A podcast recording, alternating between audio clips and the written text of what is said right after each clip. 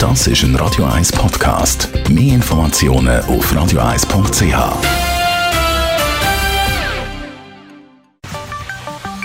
Der Finanzratgeber auf Radio 1 wird Ihnen präsentiert von der UBS.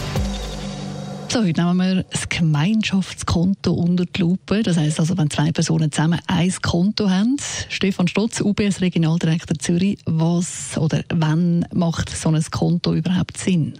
Ich glaube, ein Gemeinschaftskonto macht zum ersten Mal Sinn, dann vielleicht, wenn ein Pärchen zusammenzieht und entscheiden, einen gemeinsamen Haushalt zu gründen. Es ist eigentlich klassisch ein Und-Oder-Konto, sprich, es geht auf zwei Personen. Mhm. Das Konto ist ganz ein normales Konto, es können einfach zwei zugreifen, sprich, man kann auch am Bankschalter anlaufen, man kann eine Karte haben, eine Debitkarte, eine Kreditkarte, man kann am Bankomat Geld rauslassen.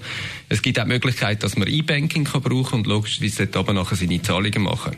Wichtig ist aber auch, nicht nur das Konto, sondern dass man sich Gedanken macht, für was dass man dann das Konto braucht. Also für was braucht man es, ist sicher eine der Fragen und ich nehme an, da gibt es noch andere Fragen, die man sich durch den Kopf gehen lassen Wichtig ist, dass man sich äh, Gedanken macht, wie man auf das Konto einzahlt, sprich auch, wer verdient wie viel, wer zahlt wie viel dazu bei.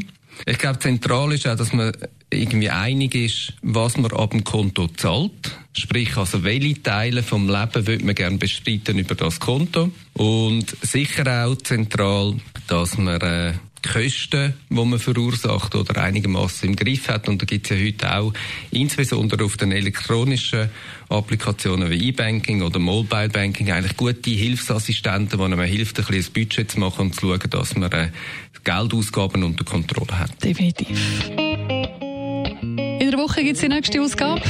Natürlich wie immer. Das ist ein Radio 1 Podcast. Mehr Informationen auf radio1.ch.